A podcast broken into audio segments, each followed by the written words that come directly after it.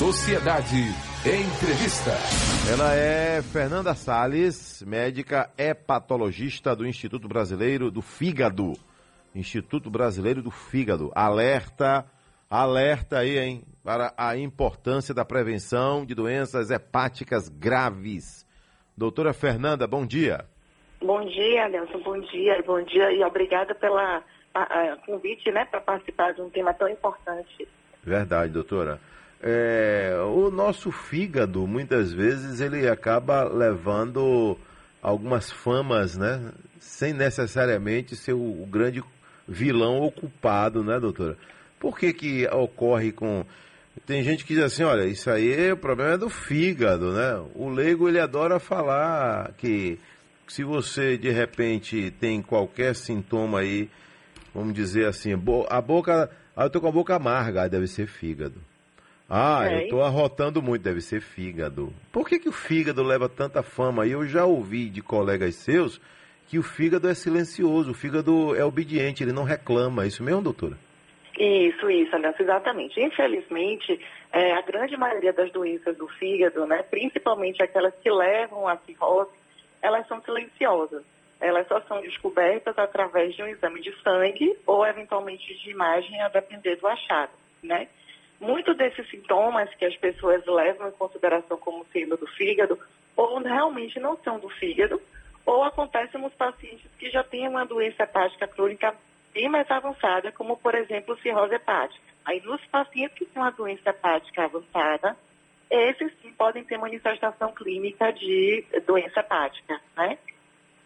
Agora, a cirrose, quando a gente ouve falar em cirrose, também temos uma ideia que quem o, o cara que para ter cirrose é aquele que toma muita bebida alcoólica, aquele que toma muita cachaça.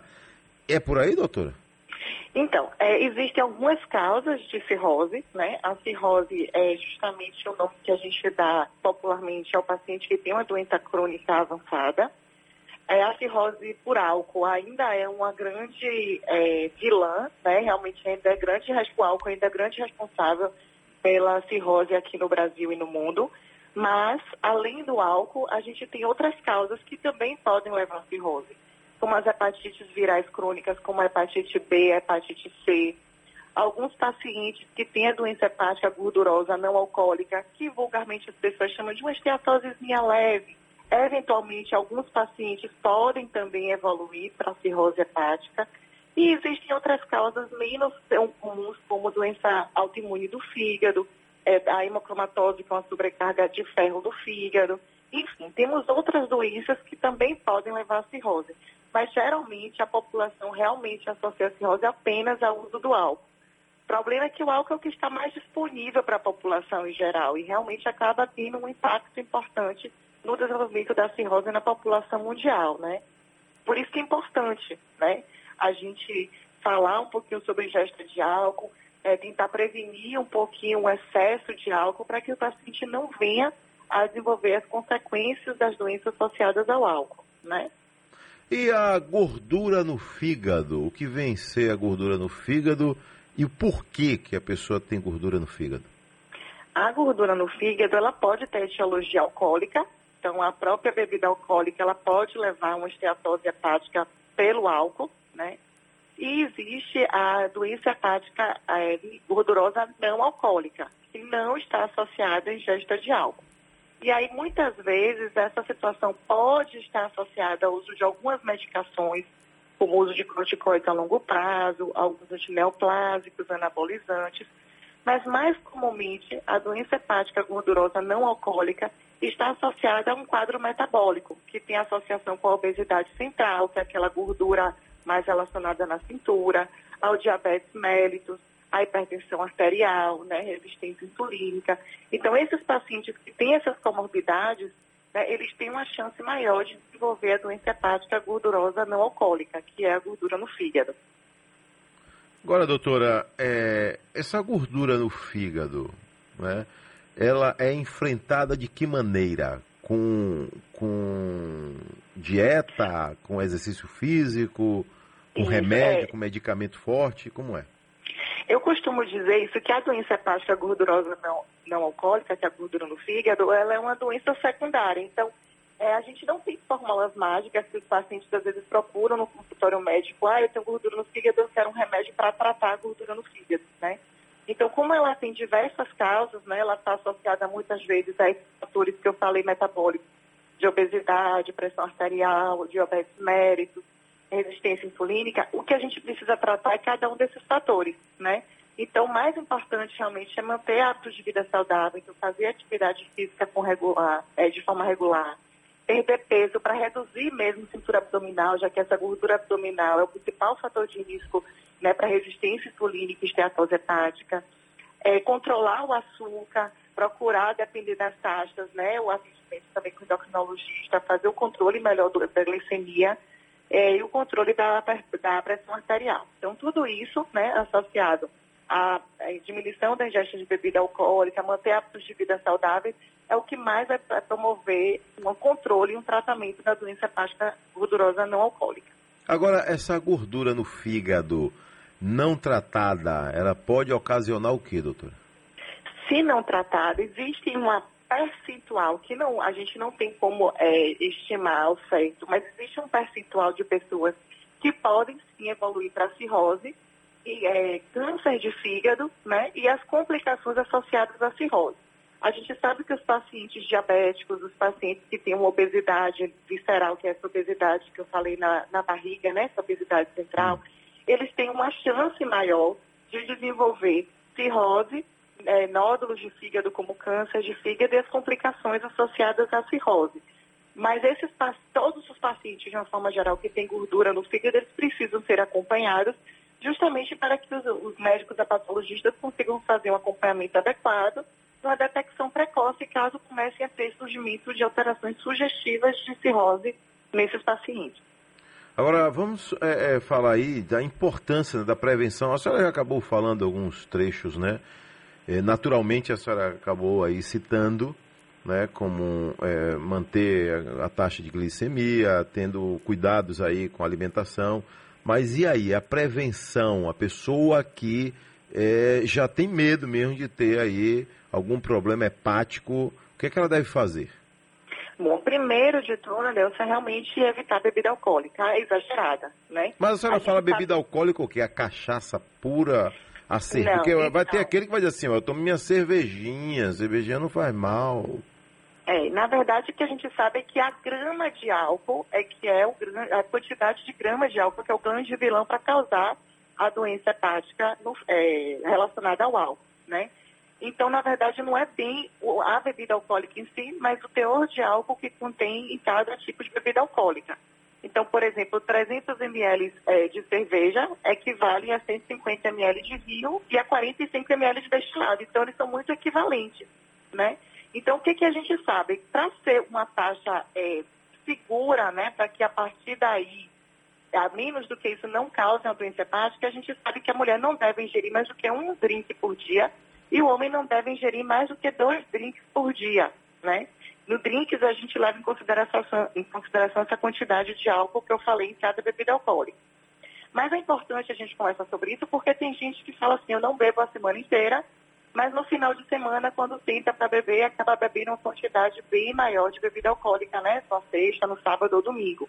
E esse beber pesado, esse episódico, né, que a gente chama, que é quando o homem tem um consumo de que mais do que cinco doses e a mulher do que mais do que quatro doses no período de duas horas, eles também podem gerar danos significativos com risco de evolução para a cirrose ao longo do tempo.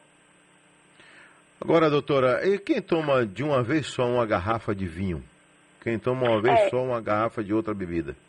É, é isso que eu estou falando, é o que a gente chama de beber é, pesado episódico. Eu não bebo direto, mas quando eu sinto para beber, eu bebo em grande quantidade. Né? Compensa né? os dias que não bebeu, então. Isso, mas esse pensar está errado, né? Porque se a gente leva em consideração cinco doses para homem e quatro doses para mulheres num período de mais ou menos duas horas, é isso que a gente considera o beber pesado é, esporádico, episódico. Isso também é um fator de risco para o surgimento de doenças, né? No fígado e, e, e sistêmicas, né? A gente fala muito de doença no fígado, mas a gente sabe que o álcool ele também é responsável por doenças, por mortes associadas a doenças cardiovasculares e câncer também, né? É, segundo a Organização Mundial de Saúde, o álcool está associado a cerca de 3 milhões de mortes por ano, né? o que significa que 5,9% das causas de morte no mundo por ano estão associadas à ingesta de bebida alcoólica. Né? E a gente sabe, Adelson, que agora na pandemia, infelizmente, teve um aumento razoável no consumo da ingesta de bebida alcoólica, principalmente porque teve um acesso mais fácil às compras online, o paciente tem ficado mais recluso né, em casa e aí por conta disso acaba tendo um consumo maior. E um aumento nas taxas de transtornos emocionais associados à ansiedade, depressão, e os pacientes acabam disputando isso na bebida alcoólica, né? Então, a gente sabe que a pandemia do Covid-19 pode levar a um aumento nas taxas de cirrose e doenças relacionadas ao álcool ainda nos próximos anos. Então, muito importante a gente tentar fazer, é, trazer essa informação à população para que realmente diminua a ingesta de bebida alcoólica. Né? Qualquer interrupção do álcool, em qualquer momento, pode vir trazer benefícios para o paciente. Doutora Fernanda, eu vou intervalo rapidinho aqui e volto ainda com a senhora para a gente falar mais aí de doenças do fígado e principalmente aí de prevenção. Adelson Carvalho. Hoje, 1 de setembro, entrevistando a doutora Fernanda Salles, é patologista do Instituto Brasileiro do Fígado. E a gente está falando aqui das doenças hepáticas graves, né? E também de prevenção. Ô, doutora, é, como é que chega ao ponto de ser grave uma doença hepática? O câncer, por exemplo, é tido como. já está classificado como doença grave do fígado? Sim, na verdade a gente chama de doença hepática grave aquela doença que tem já uma fibrose avançada. O que é fibrose? Fibrose é uma cicatriz no fígado, né? Então, à medida que esse fígado vai sendo danificado, seja pelo álcool, pelas hepatites virais, pela inflamação do fígado associada à gordura no fígado, é, esse fígado começa a desenvolver algumas, entre aspas, cicatrizes, né, que a gente chama de fibrose. Então, essa fibrose mais avançada, ela pode gerar o desenvolvimento de cirrose. Então, a doença avançada realmente já é a cirrose propriamente dita.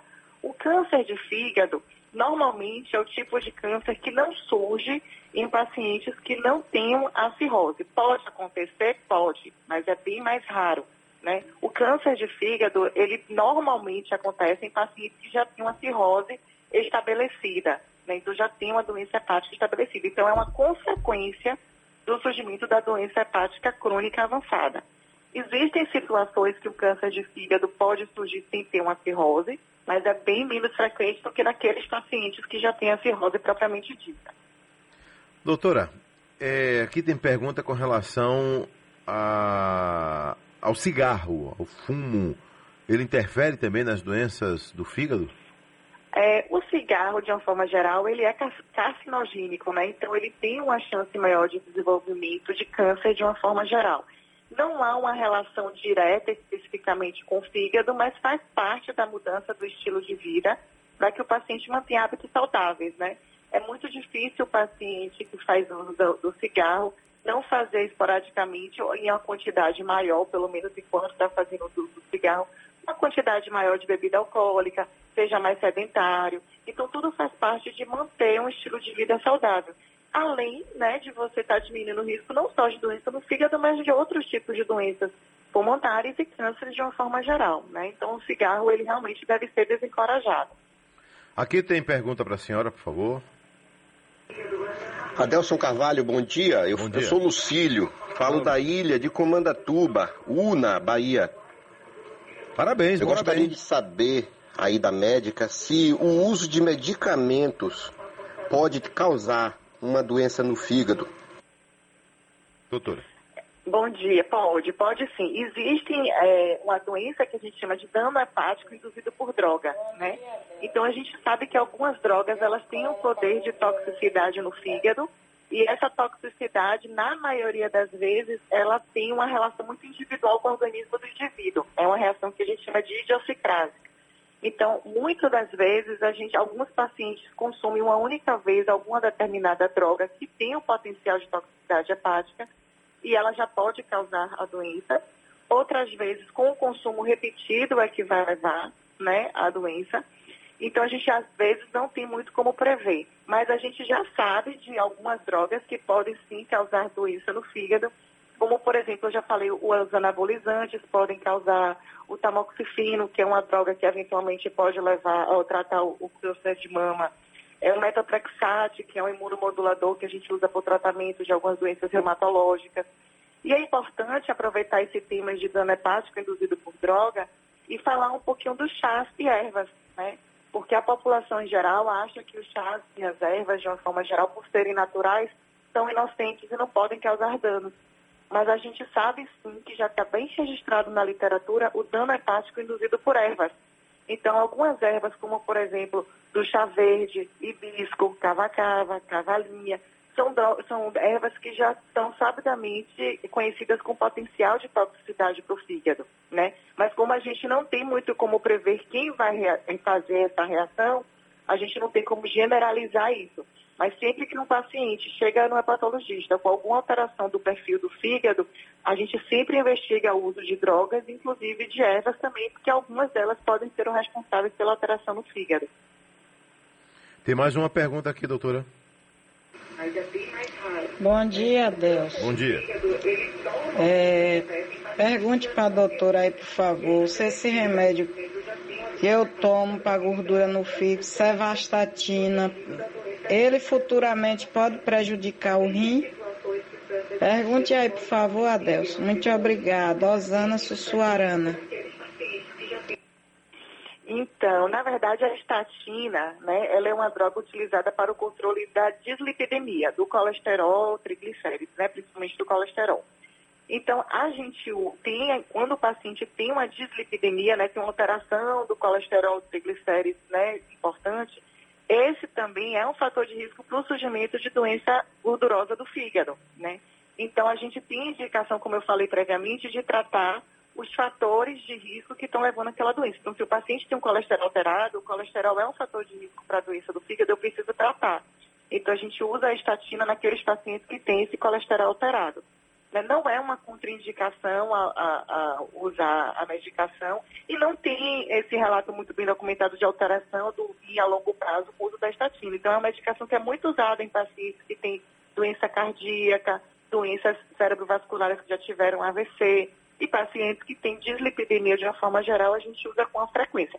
Não são drogas isentas de risco, mas quando faz um acompanhamento adequado, a chance de ter qualquer alteração é muito pequena. Qualquer droga precisa ser usada né, com acompanhamento médico. Então, sendo bem acompanhada, a, a droga é uma droga segura.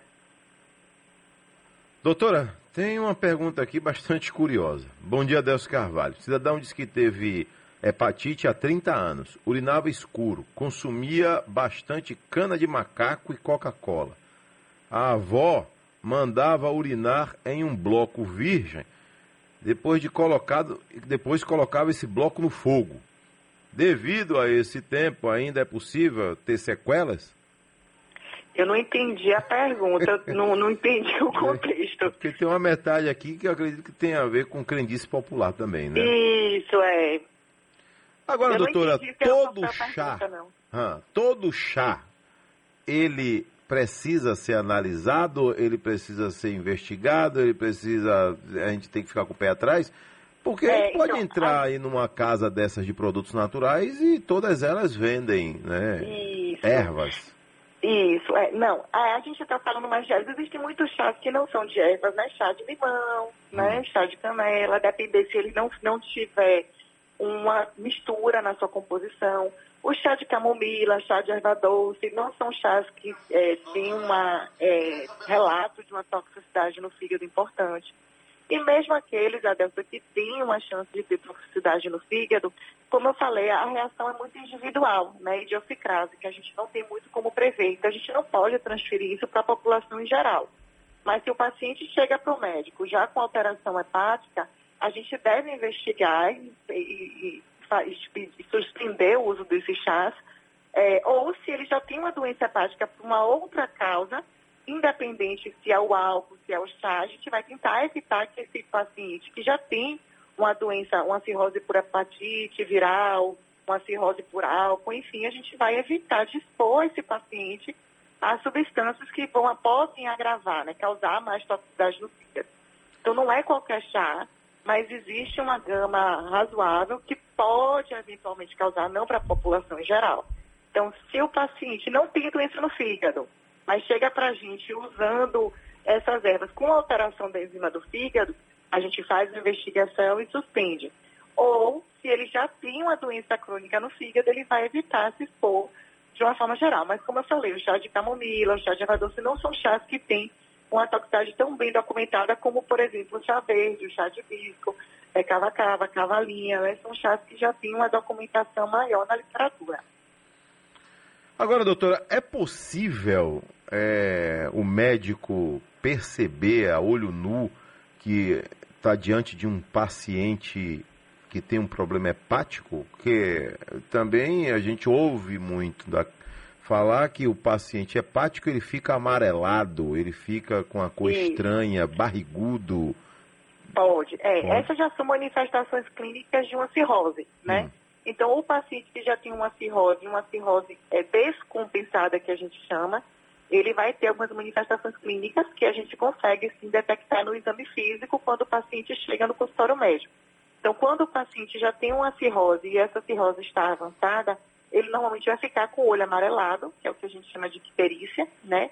Ele pode eventualmente ter um aumento do volume da barriga às custas de líquido, que a gente chama de ascite. Pode ter inchaço nas pernas, que é o que a gente chama de edema de membros inferiores, né? Eventualmente pode ter algum grau de desorientação, eventualmente ter uma oscilação do ciclo sono-vigília, ou seja, ficar mais acordado de noite, dormir muito durante o dia, ter alguns tremores específicos, não é qualquer tremor, mas tremor, mas que o médico hepatologista consegue avaliar em consultório, que pode ser um indício de o que a gente chama de encefalopatia hepática. Então, uma vez que o cirrose já tem, o paciente já tem uma cirrose estabelecida e avançada, ele passa a ter manifestações clínicas que a gente consegue no exame físico, sim, para dizer que esse paciente tem uma doença hepática. Surgimento de alguns vasinhos no, na pele, que a gente chama de, de aranhas vasculares, enfim. Tem, tem a ver com pele ressecada também, não? Não, não, não. Porém, algumas doenças no fígado podem aumentar a coceira, né, o prurido, principalmente hum. nas palmas das mãos. Então, algumas doenças do fígado podem gerar coceira, principalmente nas palmas das mãos, e aí a gente acaba investigando se esse paciente tem alguma doença no fígado, né? Agora, doutora, o paciente hepático, ele tem que comer doce, é verdade? Comer doce? Hum? Não, não, não, é né? verdade. Não existe esse é mito, então, esse é não mito. existe essa associação. Pelo contrário, se o problema da doença hepática dele for a doença hepática gordurosa não alcoólica associada ao diabetes, ele deve evitar o doce para não compensar ainda mais o diabetes e piorar a evolução da doença no fígado. Ah, doutora, quando o cidadão vai tomar umas e outras, aí ele acaba ingerindo aí um, um, produto, um efervescente, né, que tem propaganda aí à vontade, dizendo, olha, não maltrate seu fígado, antes de tomar uma, tome esse produto aqui. É, aquilo ali é o quê? Um paliativo? Aquilo ali resolve de verdade? Não, não existe evidência científica de que essas medicações... E como é que vende assim? Evitar... E como é que vende? É, eventualmente você pode, a gente costuma dizer que é, existem estudos, né? Então tudo na medicina é baseado em literatura científica, né? Hum. E você vai fazer alguns estudos para poder tentar comprovar o benefício ou não daquela droga. A depender da qualidade do estudo, né? Da, o, o, estudo ele pode conseguir um efeito positivo sem ser uma qualidade técnica, não ter sido feito de uma forma muito bem elaborada. Mas aí a indústria farmacêutica às vezes consegue aquele valor positivo que deseja para botar no mercado e vender. Mas não é, não é significativo para a gente oferecer isso para o paciente, fazer o paciente ter um gasto com algumas medicações, pelo que a gente não tem esse benefício 100% comprovado na literatura. Então, o médico não pode sair prescrevendo porque tem um ou outro estudo que eventualmente pode mostrar algum benefício, sem que isso seja um estudo adequadamente feito, confiável, e que a gente vai justificar a compra daquela medicação? Senão se acaba, entre aspas, jogando dinheiro fora, né? Agora, o, o cidadão que está lá tomando umas e outras, e está bebendo água também, além de ajudar a, na hidratação dele, contribui para que a bebida chegue com menos força, com menos impacto aí no fígado? Não, a não. gente sabe que o que causa a questão na agressão no fígado relacionada ao álcool, como eu falei, é a quantidade de gramas de álcool ingerida, né? Hum. Seja cerveja, seja então quem bebe cerveja normalmente não bebe um copo, né? Bebe uma quantidade maior. Não, e agora então, então com o litrão? Então, é, então a, o que a gente tem que se importar é com a quantidade de grama ingerida e essa quantidade de grama ingerida ela vai ser metabolizada no fígado e essa metabolização vai deixar alguma consequência no fígado, né? A, a hidratação é bom porque a gente sabe que o álcool, como você mesmo falou, desidrata, faz com que o paciente fique é, um, uma lucidez por um tempo maior, diminua as chances de entrar no quadro de embriaguez em menos tempo, mas ele não a, a hidratação não vai prevenir que ele tenha o dano hepático só porque ele está bebendo água junto com a bebida alcoólica, né? Ok. Doutora, gostaria de ficar mais tempo aqui, porque tem muita pergunta, mas logo logo a gente marca uma nova entrevista. Doutora Fernanda Sales, hepatologista do Instituto Brasileiro do Fígado. Obrigado, viu, doutora? Obrigada a você, Adelson, pela oportunidade. Bom dia a todos. Bom dia, tudo de bom. Iniciamos muito bem o mês de setembro com essa entrevista com a doutora Fernanda Sales, falando aí do nosso fígado, os cuidados com o fígado.